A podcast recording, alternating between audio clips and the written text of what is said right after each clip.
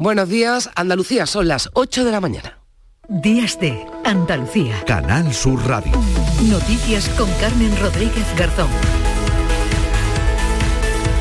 El sábado 11 de febrero siguen los avisos por fuerte viento en buena parte de Andalucía.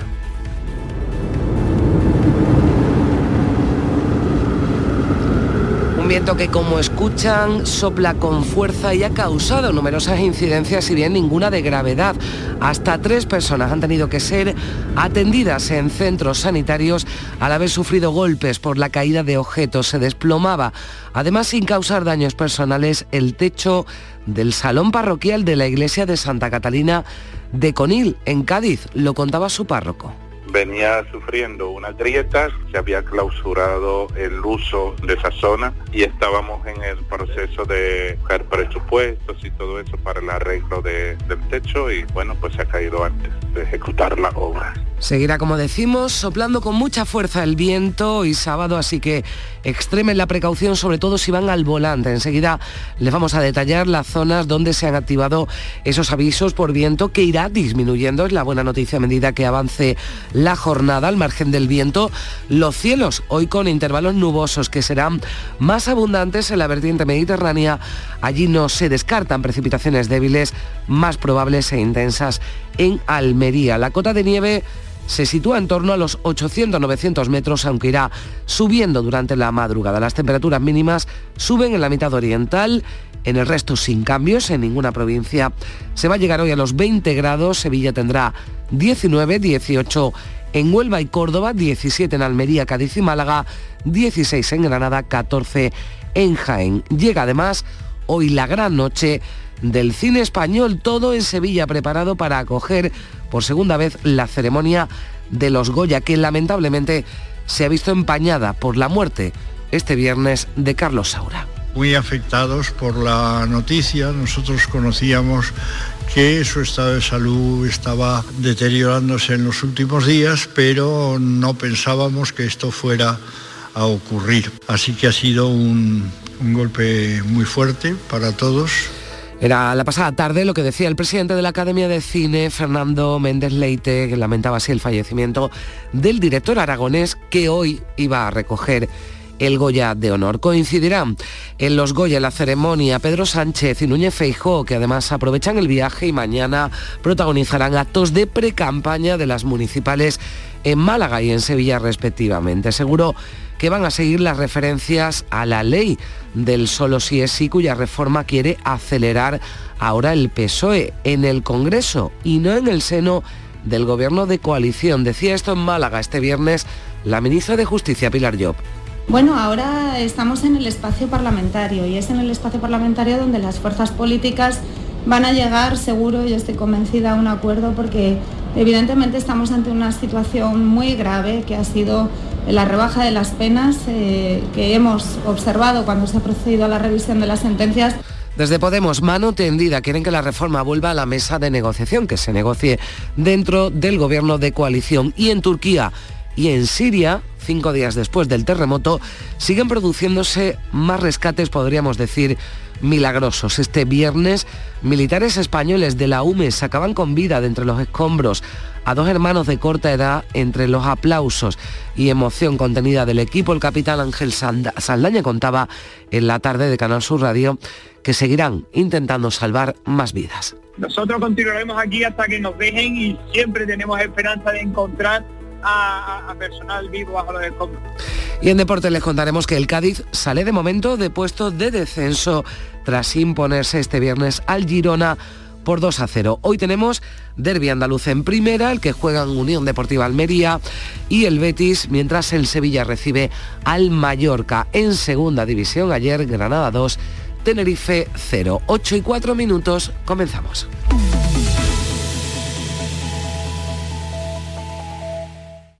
Gente de Andalucía te invita este sábado a disfrutar en directo del programa desde Churriana de la Vega. Celebramos el Día de la Radio y la hacemos a lo grande.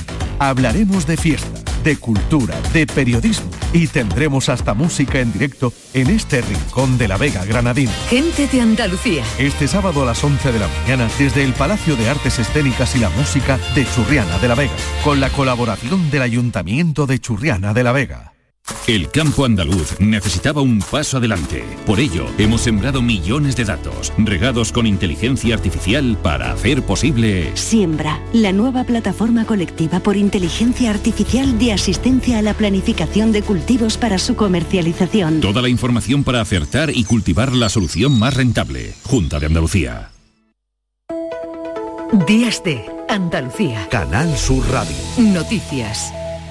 8 y 5 minutos de la mañana, la Agencia Estatal de Meteorología, como les contamos, mantiene activados hoy avisos naranja y amarillo por fuertes vientos y fenómenos costeros en todo el litoral andaluz, a excepción de Huelva, también en la provincia de Jaén y en el norte de Almería hay avisos por nevadas. Patricio Zarandieta, ¿qué tal? Buenos días. Buenos días. Los avisos naranja están activados en las provincias de Cádiz, Granada y Málaga. En la campiña, el litoral y Grazalema se prevén vientos de hasta 90 kilómetros por hora que pueden llegar hasta los 100 kilómetros por hora en el estrecho. En la costa gaditana hay además aviso naranja por fenómenos costeros. En Granada los avisos se centran en el litoral, son naranja por fenómenos costeros y amarillo por vientos. En Málaga se mantiene también durante toda la jornada aviso naranja por fenómenos costeros en la Costa del Sol, en Guadalhorce y la Sarquía y amarillo por vientos de hasta 70 kilómetros por hora en estas zonas y también en Ronda y en Antequera. En Almería, Jaén y Sevilla el aviso es amarillo. Se esperan vientos de hasta 70 kilómetros por hora también en la provincia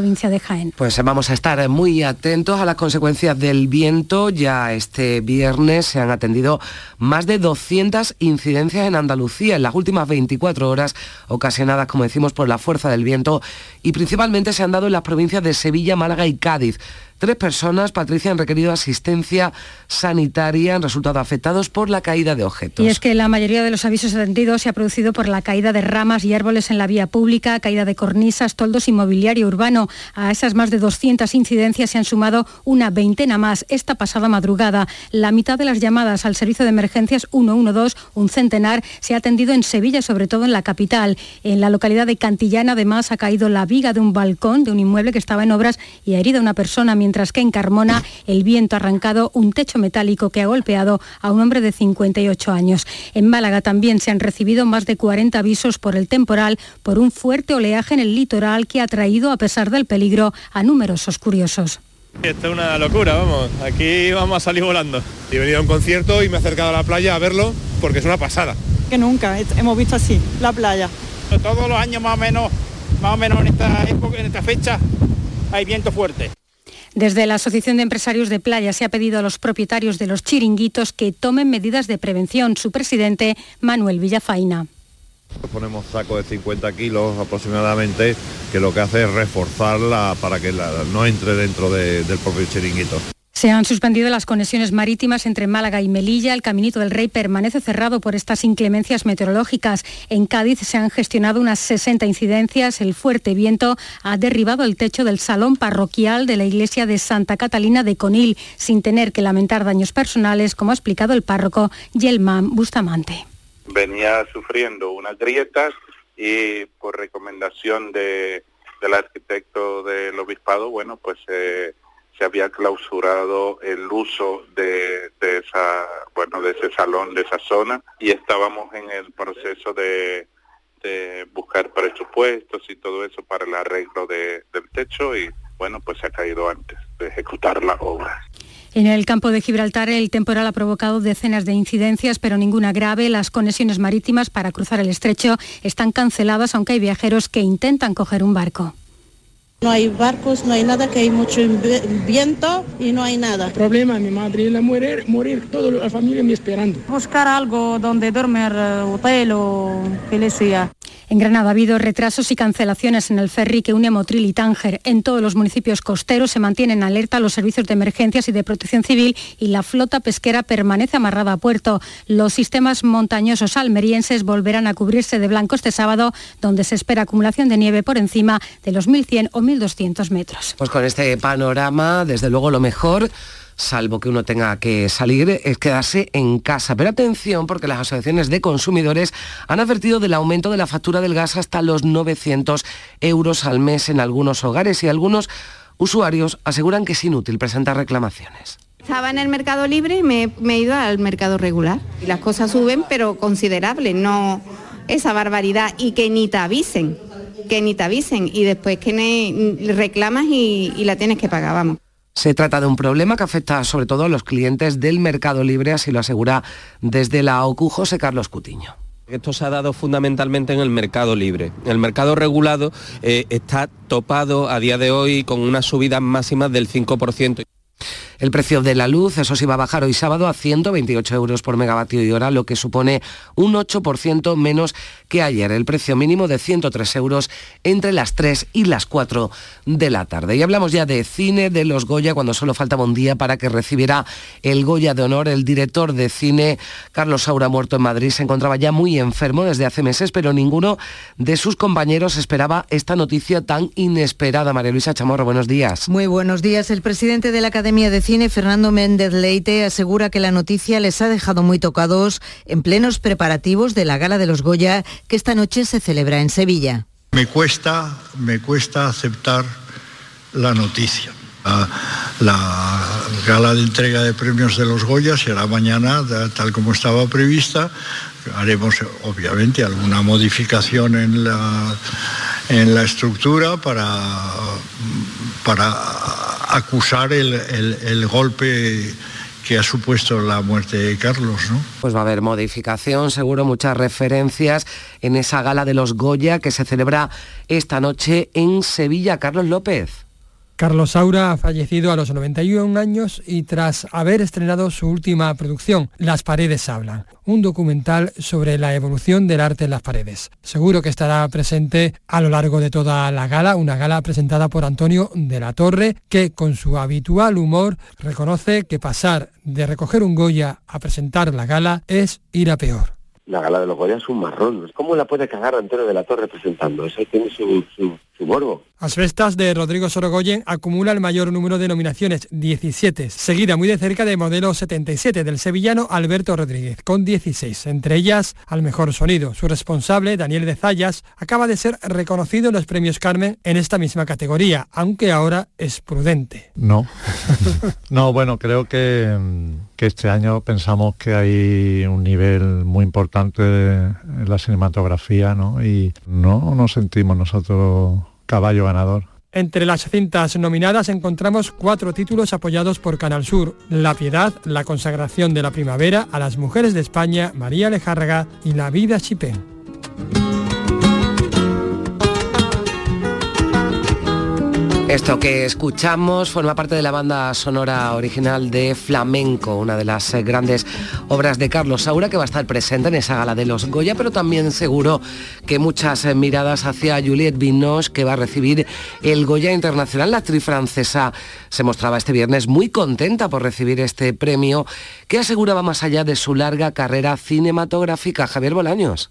Juliette Binoche ha explicado que siente que se trata de un premio que le llega por la pasión que siente por su trabajo.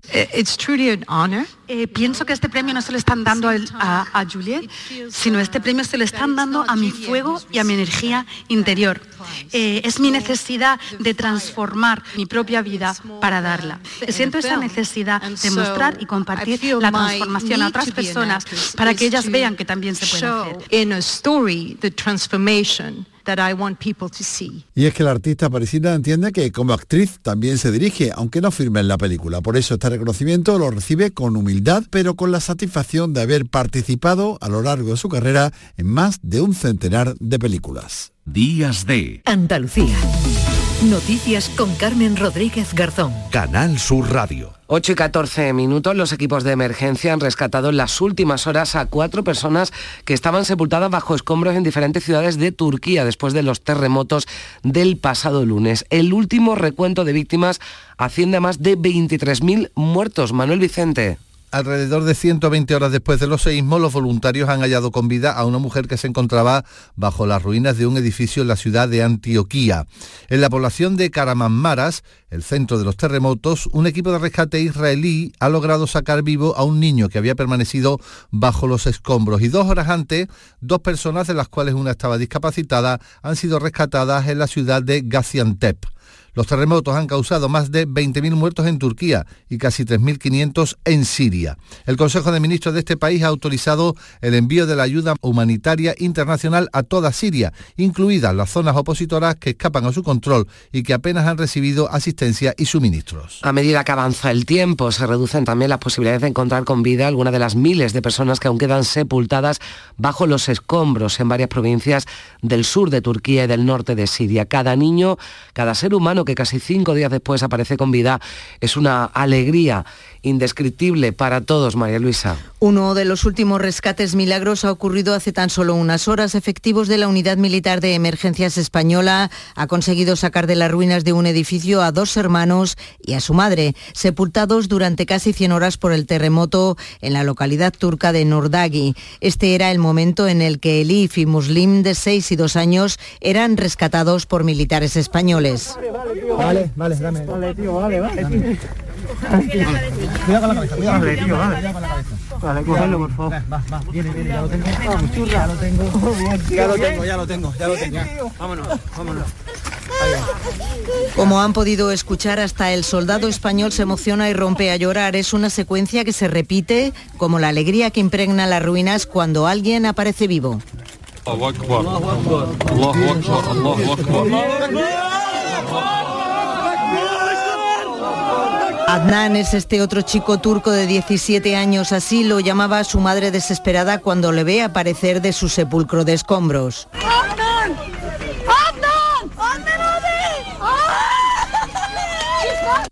Cuenta que bebió durante estos días su propia orina para poder sobrevivir.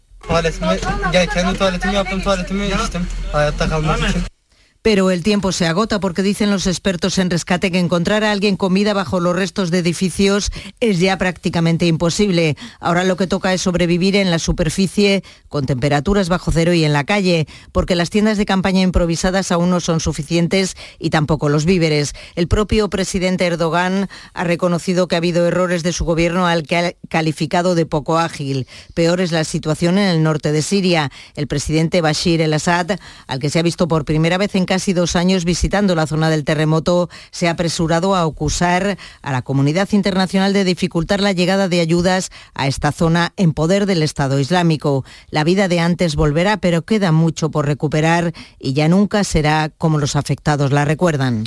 Pues tampoco lo será Ucrania, que ha sufrido uno de los mayores ataques con misiles contra sus infraestructuras críticas mientras espera convencer a sus aliados de la necesidad de que suministren cazas. Rusia habría lanzado al menos 70 misiles, según el presidente ucraniano Volodymyr Zelensky, de los que 60 habrían sido derribados, Manolo. Las infraestructuras ucranianas han sido objeto de uno de los mayores ataques hasta la fecha con misiles rusos. Dos de ellos pudieron atravesar espacio aéreo de Moldavia y de Rumanía, según Ucrania, aunque las autoridades rumanas desmienten este hecho. Al menos ocho personas han resultado heridas tras el ataque, las cuales se encontraban reparando los daños causados por un ataque anterior. Este ataque masivo ha sido denunciado por la ONU, cuyo secretario general, Antonio Guterres, considera que son inaceptables y deben cesar inmediatamente.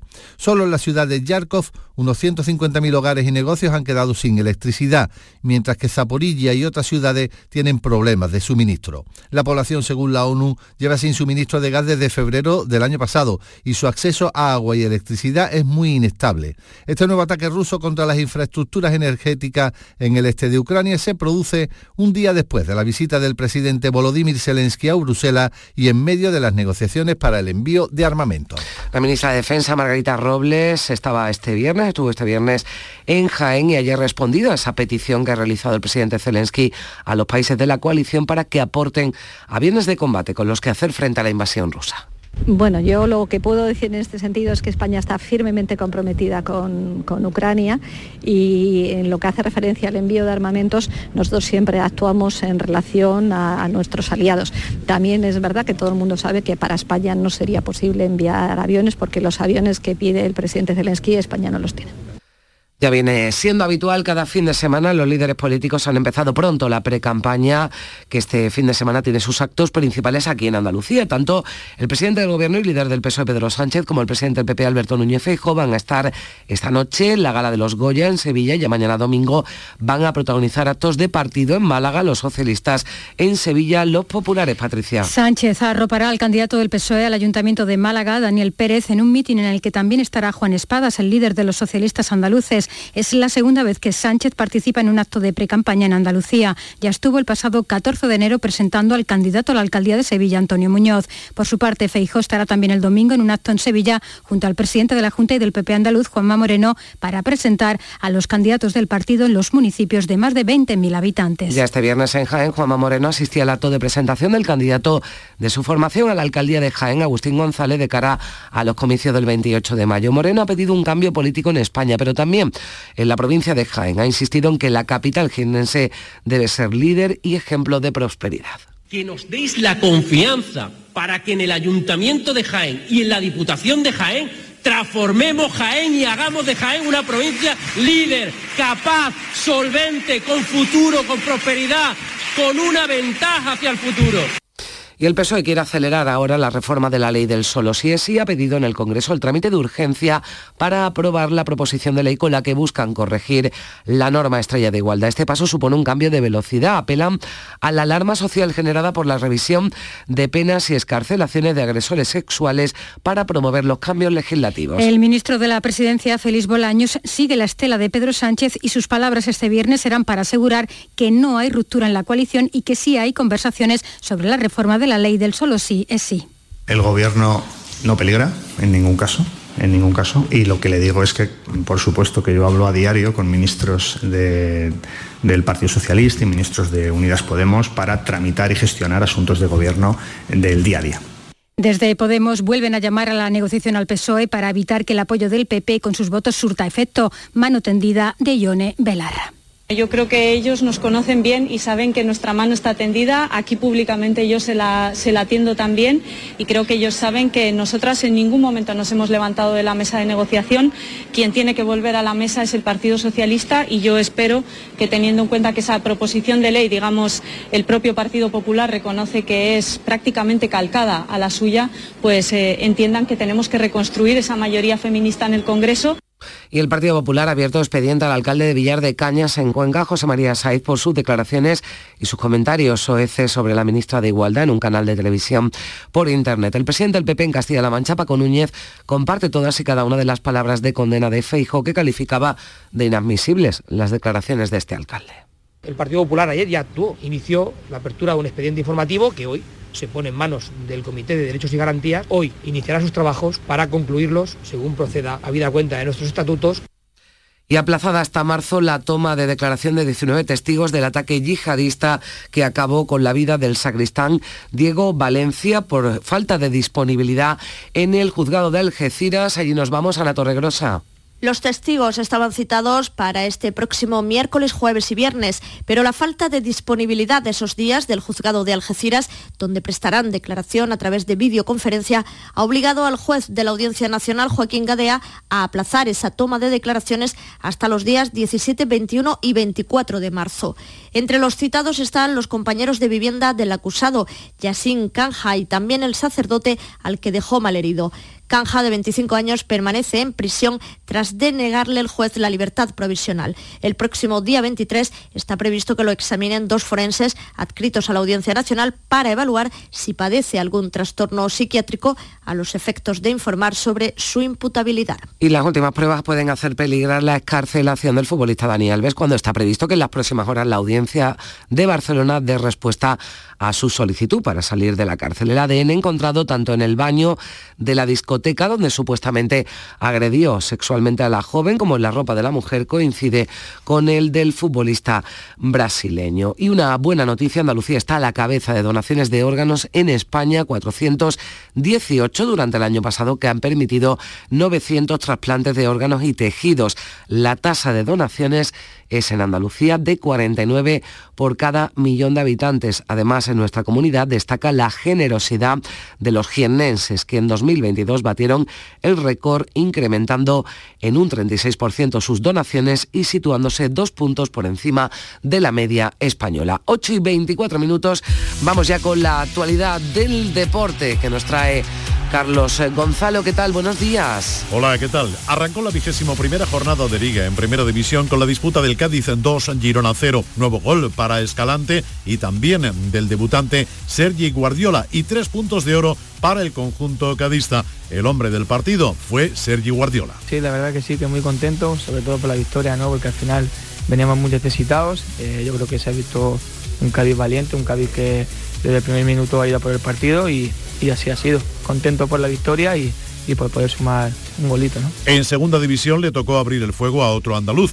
el Granada, que se impuso por 2 a 0 goles de Uzuni al Club Deportivo Tenerife. Los dos tantos del Granada de penalti. El Club Deportivo Tenerife se quejó y mucho de la anulación de un gol que pudo haber significado el empate a uno. Escuchamos el enfado del jugador del Tenerife, Eladi. Pues una vergüenza, pero una vergüenza que se ha dicho que no había cámara para ver bien la línea. Ya, y antes, si no hay cámara para ver bien la línea, se anula, claro. Eso me lo comenta a mí el árbitro. Si no hay cámara clara para ver el, penal, el fuera de juego, pues que como se había pitado primero fuera de juego, lo que manda es lo que ve en línea. Sí, sí, así mismo. Volvemos a primera división porque esta tarde tenemos derby andaluz. En el Power Horse Stadium juegan a partir de las 4 y cuarto de la tarde la Unión Deportiva Almería y el Real Betis Balompié.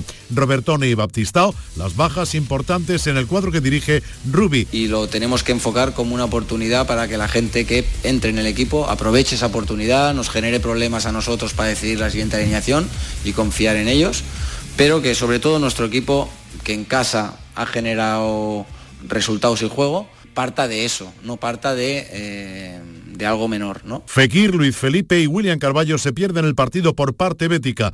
¿Está el Betis en crisis de juego y resultados? Contesta su entrenador, Manuel Pellegrini. Consciente de que tenemos que tratar de cortar eh, la racha de derrotas estas dos últimas derrotas y las eliminaciones por penales que afectaron bastante la parte anímica. Acto seguido, el Sevilla Fútbol Club recibe al Real Mallorca en el Ramón Sánchez Pijuán. En la convocatoria de San Paoli vuelve a quedarse fuera Papu Gómez. Se tendrá que operar y su entrenador no duda de su compromiso para con el Sevilla. Yo no creo que alguien se quiera operar por sí solo. Adjudicarle a alguien que se quiera operar porque no quiere jugar por un, por un club es, es muy fuerte. O sea, yo no, sinceramente yo lo que vi de Papu, que eh, lo veo todos los días, intentó, se trató, entró al campo cuando le dijeron, probó, entró, y le, sigue doliendo. Fue a visitar a un médico y el médico le dijo que se tiene que operar. Karim Rekic ha vuelto a lesionarse y se perderá el partido. Jesús Navas, por contra, entró en la convocatoria. Y hoy se juega en Rabat la final del Mundial de Clubes entre el Real Madrid y el equipo saudita del Al Hilal, sin Courtois, pero quizá con Militao y Benzema,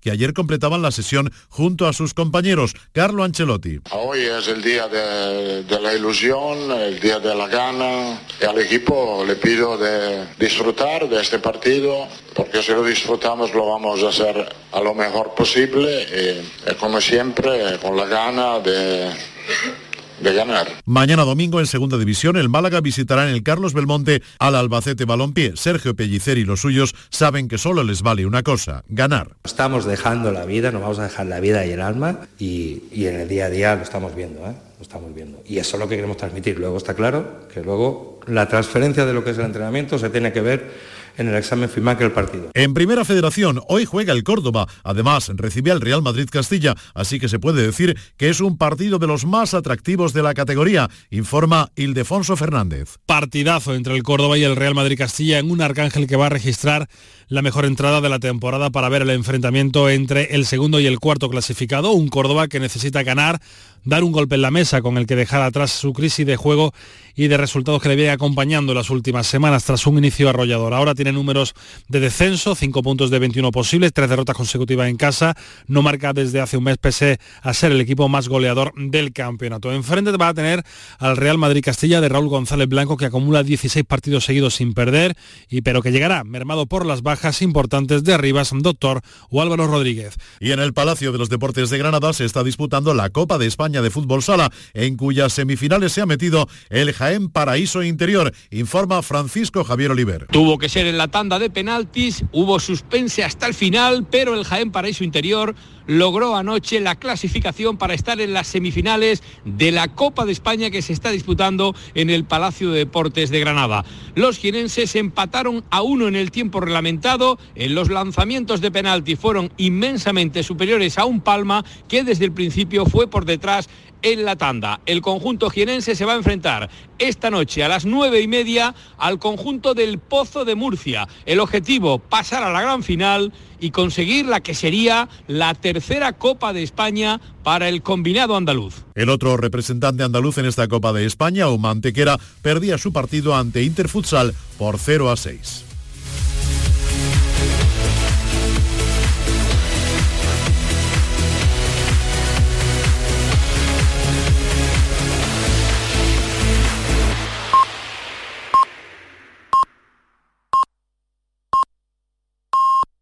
Son las ocho y media de la mañana.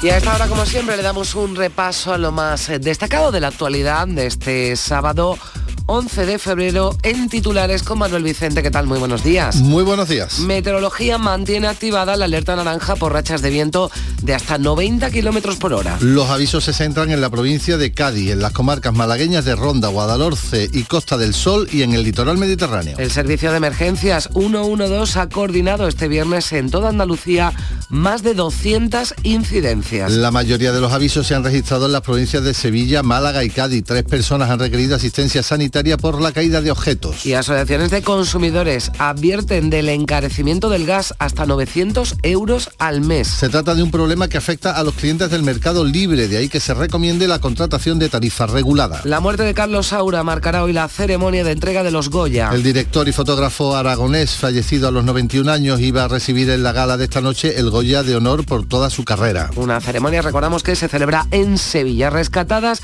cuatro personas en Turquía entre los escombros del terreno remoto. Alrededor de 120 horas después de los seísmos aún siguen apareciendo personas con vida. La cifra de muertos se eleva a más de 23.000. Ucrania sufre uno de los mayores ataques con misiles rusos contra, contra sus infraestructuras civiles. Rusia habría lanzado al menos 70 misiles dificultando el suministro de electricidad y gas en ciudades como Yarkov y Zaporilla. El PSOE pide en el Congreso que se tramite de urgencia la reforma de la ley del solo sí es sí. Los socialistas apelan a la alarma social generada por la revisión de condenas y escarcelaciones de agresores sexuales. Y también les venimos contando que ha quedado aplazada hasta el mes que viene la declaración de testigos del ataque yihadista de Algeciras. Entre los citados están los compañeros de vivienda del acusado y también el sacerdote al que dejó malherido. ¿Y qué asuntos llevan en sus portadas los periódicos este sábado, Manolo? Destaca el diario ABC que el gobierno refuerza con 80 con 823 millones de euros a los mozos de escuadra. Mira hacia el exterior el diario El Mundo. Putin lanza una lluvia de misiles sobre Ucrania como preludio a la gran ofensiva. Y en el diario El País se titula España ofrece la nacionalidad a los 222 presos desterrados de Nicaragua. En cuanto a los periódicos de difusión online, público.es, el ataque masivo de Rusia contra Ucrania lanza una advertencia a Europa por su creciente implicación en la guerra.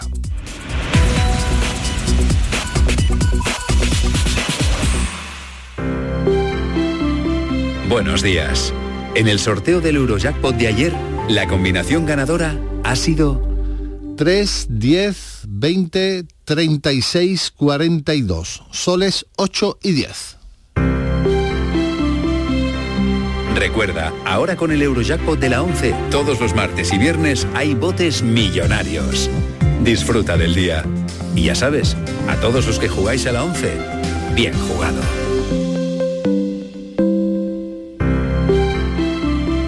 Buenos días. El número premiado en el sorteo del cuponazo celebrado ayer ha sido 36.114 36114. Serie 109. Puedes consultar el resto de los números premiados en juegos11.es. Hoy tienes una nueva oportunidad con el sueldazo del fin de semana. Disfruta del día. Y ya sabes, a todos los que jugáis a la 11, bien jugado. Nuestros abuelos siempre han desempeñado un papel fundamental para nosotros. Construyeron la sociedad de bienestar que hoy disfrutamos. Nos transmitieron sus valores, sus costumbres, sus fiestas. Ahora más que nunca necesitan de nuestra atención y cuidados. Por ello, CaixaBank y la Asociación de Autores del Carnaval de Cádiz quieren premiar la copla carnavalesca que regale el mejor homenaje a nuestros mayores durante el concurso de agrupaciones del Carnaval de Cádiz. CaixaBank, mayores llenos de coplas. Días de Andalucía. Noticias con Carmen Rodríguez Garzón. Canal Sur Radio.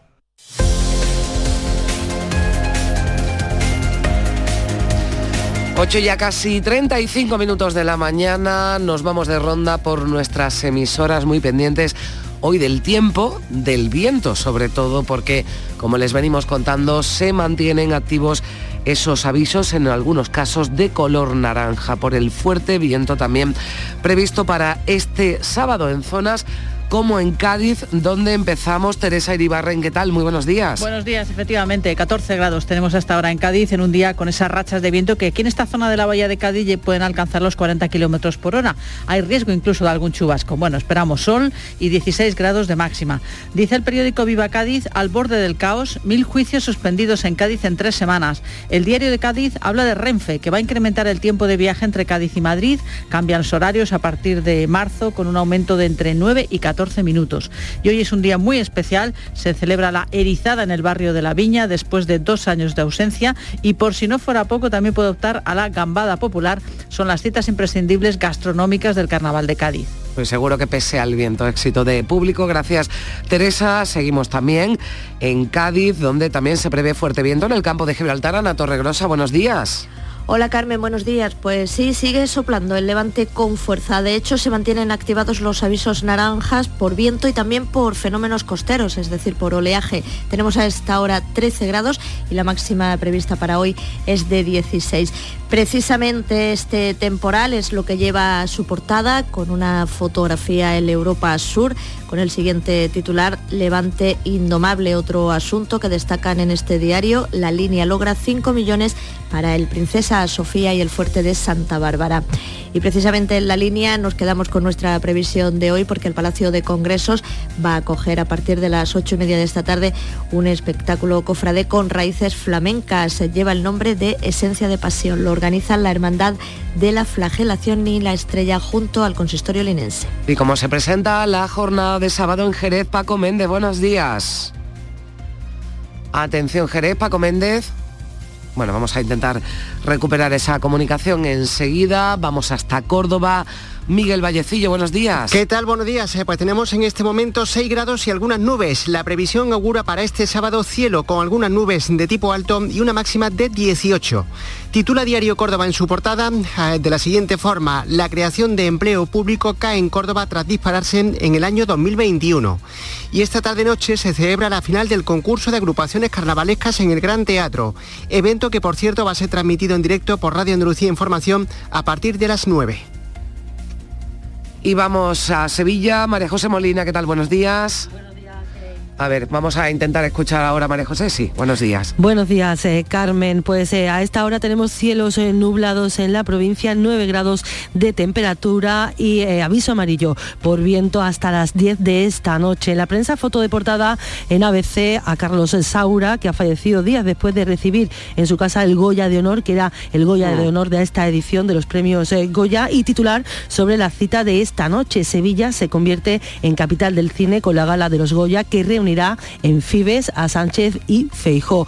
Diario de Sevilla, por su parte, destaca en portada cuatro columnas. El puente del centenario se corta 10 noches para cambiar los tirantes. En cuanto a previsiones, además de la gala de los Goyas, que comenzará a las 10 de la noche, en la localidad de Tomares hoy se celebran carreras solidarias a favor de Manos Unidas para la construcción de tres pozos de agua en Camerún y para su campaña anual contra el hambre. Por cierto, vamos a tener al alcalde de Sevilla en Días de Andalucía, Antonio Muñoz, anfitrión de esta ceremonia de gala de los, joyas, de los Goyas. Recuperamos la conexión con Jerez Paco Méndez, buenos días. ¿Se me oye ahora? Buenos Perfectamente, días. buenos días, ¿qué tal? Buenos días, Andalucía. Aquí en Jerez tenemos 12 grados en el centro, los cielos nubosos con predominio de nubes medias y altas. La máxima de hoy en Jerez Carmen será de 18 grados. Repasamos la prensa, Diario de Jerez lleva en su portada la foto de la familia, la corporación municipal y personalidades asistentes anoche al pleno extraordinario y solemne por el que a título póstumo el profesor Luis Gonzalo ha sido reconocido con el, hijo, eh, con el título de hijo eh, predilecto de Jerez.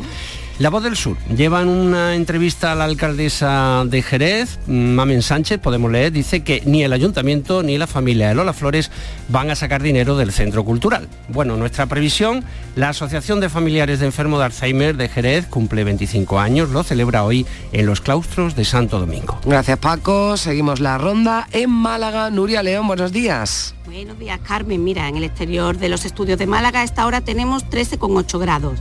En cuanto a las temperaturas, la más alta la encontramos en Belén Málaga con 18 grados y un grado menos en la capital. La mínima en Ronda con 11 grados. Aunque la provincia, sin duda, lo que más preocupa es el temporal de viento. El tema principal, sin duda, de todas las portadas del día en la prensa malagueña. En el sur leemos un temporal con viento de 70 kilómetros hora y olas de 5 metros causa destrozos en Málaga. Entre las 60 incidencias, la más grave fue tras caer un árbol sobre un coche que circulaba por Pedregalejo. Ilustran la información con una fotografía de una pareja viendo el fuerte oleaje que golpea la costa. En la portada de Málaga hoy, también destacados los daños producidos por el temporal con fotografías de operarios, retirando el árbol que cayó sobre un coche, que es la misma incidencia de la que hacemos mención en la portada del Diario Sur y aviso que Meteorología mantiene en la jornada de hoy la alerta amarilla. Pero además se habla de otras, en Málaga hoy se habla de otras previsiones. Previsiones por las alertas económicas. Hoteleros de la Costa del Sol temen la caída de la rentabilidad. El colectivo asegura que la subida del IPC va a suponer un impacto directo en las materias primas, señala su titular. Por su parte, en la portada de la opinión de Málaga también se ven los destrozos de por el temporal y otro titular que destacamos de este periódico son las agresiones a sanitarios que van en aumento en Málaga. Bueno, pues así se presenta la jornada en Málaga. Seguimos en Huelva. Manuel Delgado, buenos días. Hola, buenos días. 9 grados tenemos en Huelva, el cielo despejado. Hoy esperamos una temperatura máxima de 16 grados. Titular de la prensa local, el periódico Huelva Información destaca en su portada, los turistas apenas dejan 59 euros cada día cuando visitan la provincia. Son datos del último trimestre de 2022 de la encuesta de coyuntura turística. Y nuestra previsión informativa, este sábado final del Carnaval Colombiano Vino 2023. 11 agrupaciones han llegado a esta final que será retransmitida a partir de las 8 de la tarde en directo por Radio Andalucía Información, Andalucía Televisión y la aplicación Canal Sur Más. Granada, Encarna Maldonado, ¿qué tal? Buenos días. Buenos días, pues en Granada tenemos 3 grados, llegaremos a 16, hay aviso naranja en la costa por oleaje con olas que pueden alcanzar hasta los 10 metros, también aviso amarillo por vientos de 70 kilómetros. Ideal y Granada hoy destacan el informe de los empresarios que constata que el déficit de conexiones lastra la economía de Granada y ambos también dedican la foto de primera a la victoria del Granada frente al Tenerife que se acerca así a la posibilidad del ascenso. A ver.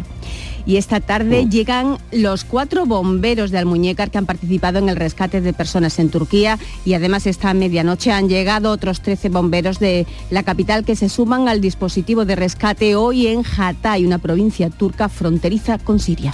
En Jaén, Irene Lucena, ¿qué tal? Buenos días. Muy buenos días. Cielo poco nuboso a esta hora en Jaén Capital, 7 grados de temperatura, aunque ojo porque la sensación térmica es de 4 o 5 grados menos en toda la provincia debido al viento. Máximas de 14 grados se esperan y los principales diarios de la provincia destacan precisamente estos fuertes vientos que se van a desarrollar y van a tener lugar a lo largo de toda la jornada.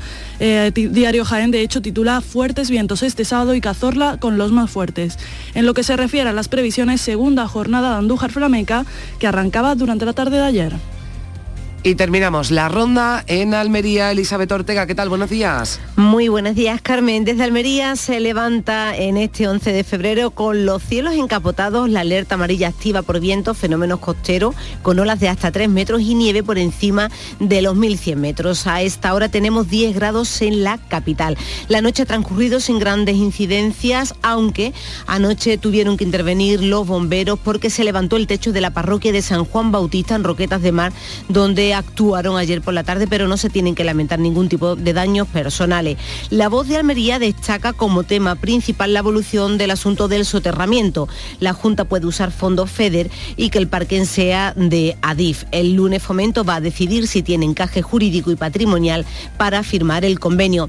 El diario de Almería destaca un tema algo más liviano, pero muy importante para la salud. Almería está enganchada al móvil y ya hay un teléfono de contrato por cada adulto. Son 600.000 los contratos en activo. Eh, destaca como el 74% de los mayores de 65 años ya también se han sumado a la red. Como previsión del día, a las 12 del mediodía la delegada de la Junta en Almería, Aranzazu Martín, presidirá el acto institucional que se celebra con motivo del Día Europeo del Servicio de Emergencias 112 en el Mirador de la Rambla Federico García Lorca. Y si nos hemos levantado romántico, hay distintas iniciativas programadas previas al Día de los Enamorados. A las 12 en la Plaza Campo Amor, en la Universidad Popular Celia Viña, se hará una lectura de poemas, pero habrá un montón de actividades durante todo el día y por toda la provincia, Carmen. Bueno, pues por si quieren adelantarse ya al día de San Valentín, lo que sí se celebra hoy, 11 de febrero, y nos vamos a ocupar de ello aquí en Días de Andalucía, es el Día Internacional de la Mujer y la Niña en la Ciencia, una jornada para reflexionar sobre la inclusión de mujeres y niñas en el mundo de la ciencia, así como sobre la brecha de género que existe y después se lo vamos a contar porque vamos a ofrecerles datos sobre este Día Internacional de la Mujer y la Niña en la Ciencia. Ahora, 9 menos cuarto, la información local. Días de Andalucía. Canal Sur Radio Sevilla. Noticias. María José Molina. Saludos, muy buenos días. Hoy gala de los Goyas en Sevilla, que estará dedicada al gran cineasta Carlos Saura, responsable, entre otros muchos títulos, del documental Sevillanas. Han llegado a la capital los invitados, entre otros Juliette Binoche, que recibe hoy el Goya Internacional. Esta mañana se celebra un encuentro con ella en el Alcázar. Enseguida ampliamos, antes sepan, en cuanto al tiempo, que los cielos van a permanecer a lo largo del día, con intervalos nubosos, quedando poco nubosos por la tarde, las temperaturas sin cambios, a esta hora 9 grados en la capital. Se mantiene el aviso amarillo por fuertes vientos eh, del este, la Sierra Sur hasta las 10 de esta noche, con rachas de hasta 80 kilómetros por hora. Por lo pronto, ya se ha registrado un centenar de incidencias con al menos tres heridos por caídas de cornisas y otros elementos. En cuanto al tráfico fluido a esta hora, y recordemos que desde mañana domingo y durante 10 días se cortará la circulación en el puente del Centenario con motivo de los trabajos de sustitución de los tirantes. Serán los cortes entre las 9 y media de la noche hasta las 6 de la mañana.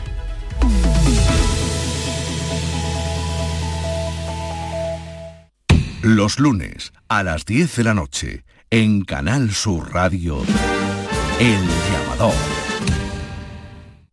Días de Andalucía. Canal Sur Radio Sevilla. Noticias.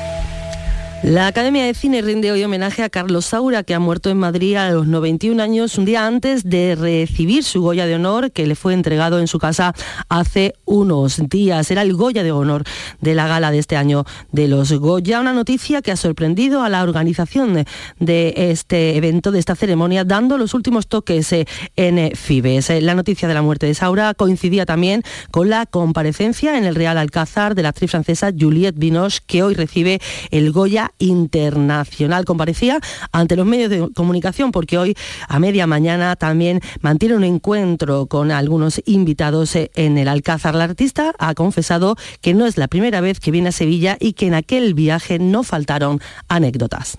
Well, first of all, I love Sevilla. I, I came here a long time ago uh, for Christmas time. Adoro Sevilla, estuve aquí la primera vez por Navidad. Vine con un amigo y la verdad es que fue un plan un poco improvisado. Fue Nochebuena y un poco más nos quedamos sin cenar. Afortunadamente conseguimos negociar con, con el hotel eh, y nos dieron de comer al final. Así que tengo recuerdos muy bonitos de, del frío, del cielo azul, de los naranjos y de estos maravillosos palacios que hay en la ciudad. With the oranges and these beautiful palaces. So No ha trascendido ningún detalle sobre cómo será el escenario de la gala, en el que actuarán, entre otros, Manuel Carrasco, Pablo López, Israel Fernández y Beli Belasarte. Los encargados de entregar los premios serán intérpretes y directores de primer nivel, como Penélope Cruz, Carmen Maura, Blanca Portillo, Maribel Verdú, Isabel Coixet o Juan Antonio Bayona. Los presentadores serán Clara Lago y Antonio de la Torre, el actor que vive en Sevilla, contado a Canal Sur Radio que se ha preparado un auténtico espectáculo. Es un espectáculo, está producido por J Music, va a haber actuaciones, va a haber, yo, yo creo que en momentos, eh, algunos eh, muy especiales, eh, conmemorativos, no sé, yo creo que va a ser, espero que sea una gala también bonita, emocionante y, y atractiva.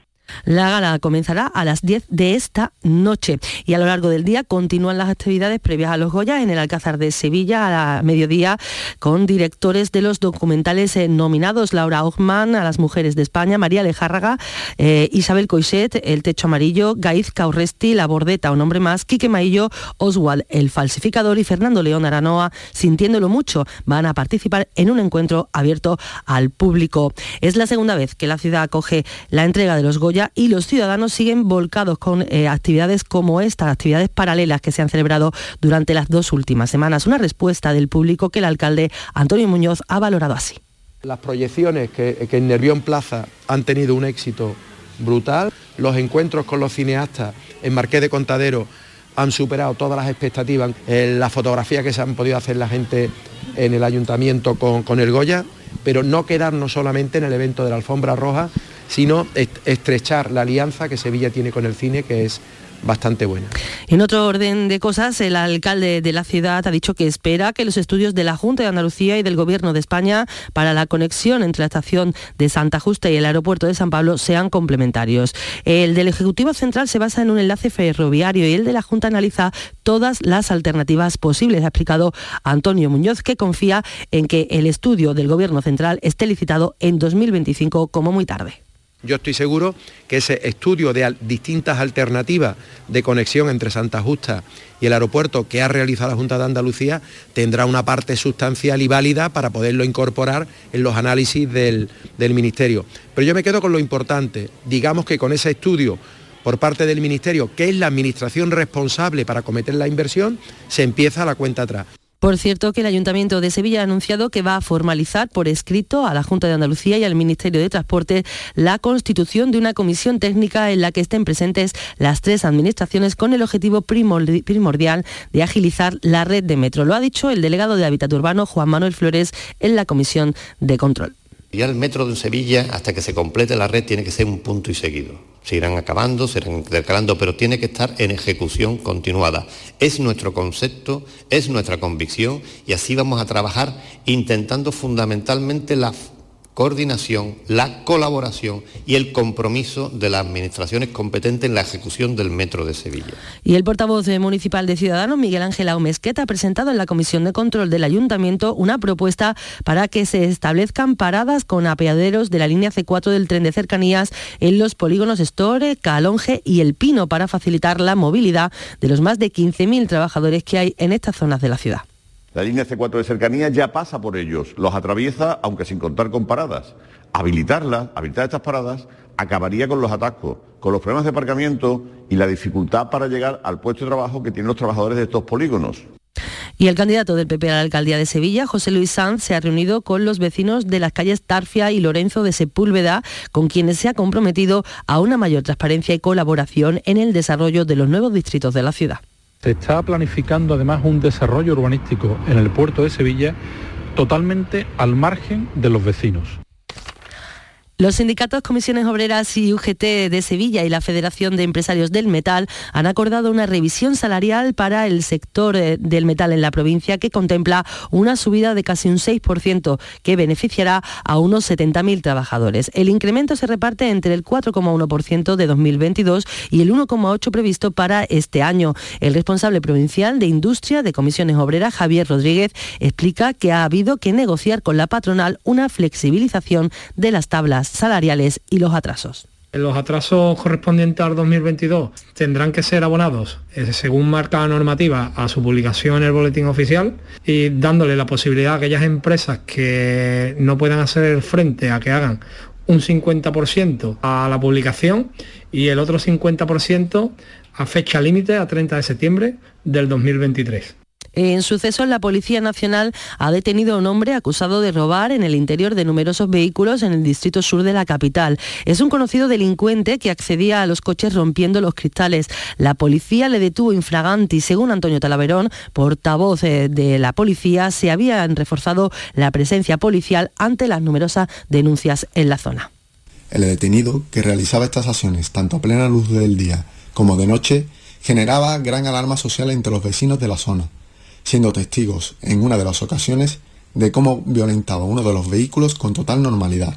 En los Palacios, la Guardia Civil ha detenido a una mujer de 28 años por robar 10.000 euros a un matrimonio de ancianos a los que cuidaba. Retiró dinero y realizó compras de dos cuentas diferentes. Además, un hombre de 31 años ha sido detenido en la capital tras cometer un robo con fuerza en un establecimiento de la avenida Eduardo Dato y hacerse con un botín de 400 euros en metálico. Empleó una bola de petanca para romper el cristal, el cristal del local.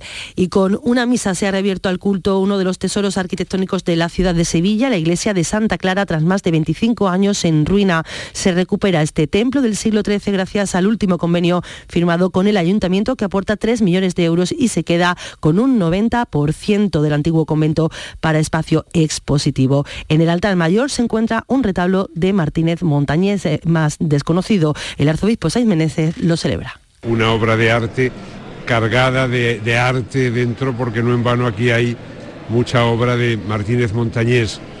Supone ofrecer un espacio de, de, silencio, de oración, de espiritualidad, un espacio que contiene mucha belleza, que es un camino de encuentro con el trascendente, con Dios en definitiva.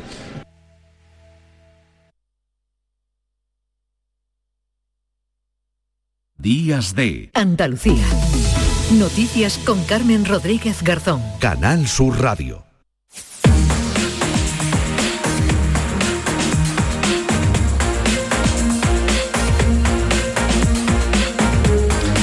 9 menos 5 minutos de la mañana. A esta hora le vamos a dar un repaso a lo más destacado de la actualidad de este sábado 11 de febrero. María Luisa Chamorro, ¿qué tal? Buenos días. Muy buenos días. Temporal en Andalucía. Más de 200 incidencias han sido atendidas en las últimas 24 horas ocasionadas por la fuerza del viento, principalmente en las provincias de Sevilla, Málaga y Cádiz. Un viento que ha causado, como decimos, numerosas incidencias, pero ninguna de gravedad. Hasta tres personas han tenido que ser atendidas en centros sanitarios al haber sufrido golpes por la caída de objetos. Se ha desplomado sin causar daños personales el techo del salón parroquial de la iglesia de Santa Catalina de Conil en Cádiz, como contaba el párroco. Venía sufriendo unas grietas, se había clausurado el uso de esa zona y estábamos en el proceso de buscar presupuestos y todo eso para el arreglo de, del techo y bueno, pues se ha caído antes de ejecutar la obra.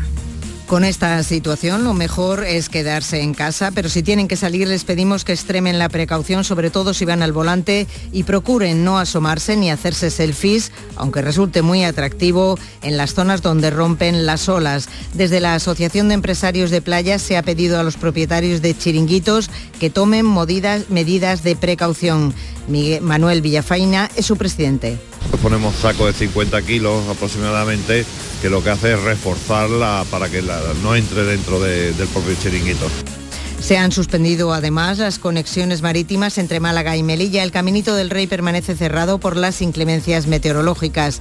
Llega la gran noche del cine español. Todo en Sevilla está preparado para acoger por segunda vez la ceremonia de los Goya, que lamentablemente se ha visto empañada por la muerte de Carlos Saura, uno de los grandes maestros de nuestro cine que ayer nos dejó en Madrid a los 91 años. Muy afectados por la noticia, nosotros conocíamos que su estado de salud estaba deteriorándose en los últimos días, pero no pensábamos que esto fuera a ocurrir. Así que ha sido un, un golpe muy fuerte para todos, el presidente de la Academia de Cine, Fernando Méndez Leite, lamentaba así el fallecimiento del director aragonés que hoy iba casualmente a recoger el Goya de honor. Pedro Sánchez y Alberto Núñez Feijóo van a coincidir en la gala de los Goya.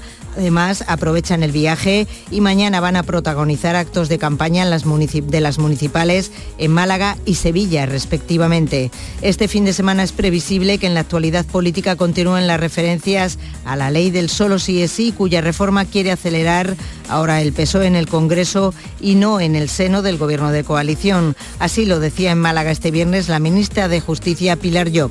Bueno, ahora estamos en el espacio parlamentario y es en el espacio parlamentario donde las fuerzas políticas van a llegar, seguro, yo estoy convencida, a un acuerdo porque evidentemente estamos ante una situación muy grave que ha sido la rebaja de las penas eh, que hemos observado cuando se ha procedido a la revisión de las sentencias.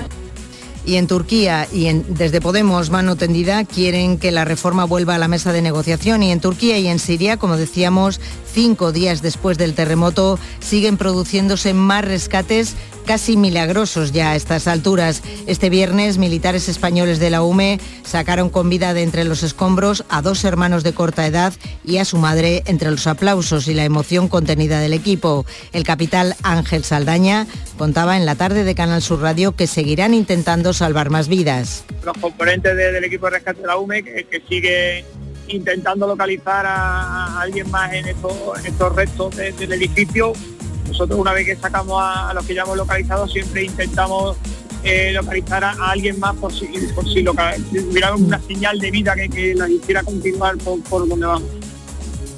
Fin de semana también de carnavales en toda Andalucía y en los deportes. El Cádiz sale de momento de puestos de descenso tras imponerse al Girona por 2 a 0. Hoy tenemos Derby andaluz en primera división, el que juegan Unión Deportiva Almería y Real Betis Balompié. El Sevilla recibe al Mallorca y el Real Madrid juega la final del Mundial de Clubes ante el Al Hilal de Arabia Saudí. Gracias María Luisa, es el resumen informativo de esta jornada de sábado 11 de febrero, llegamos a las 9.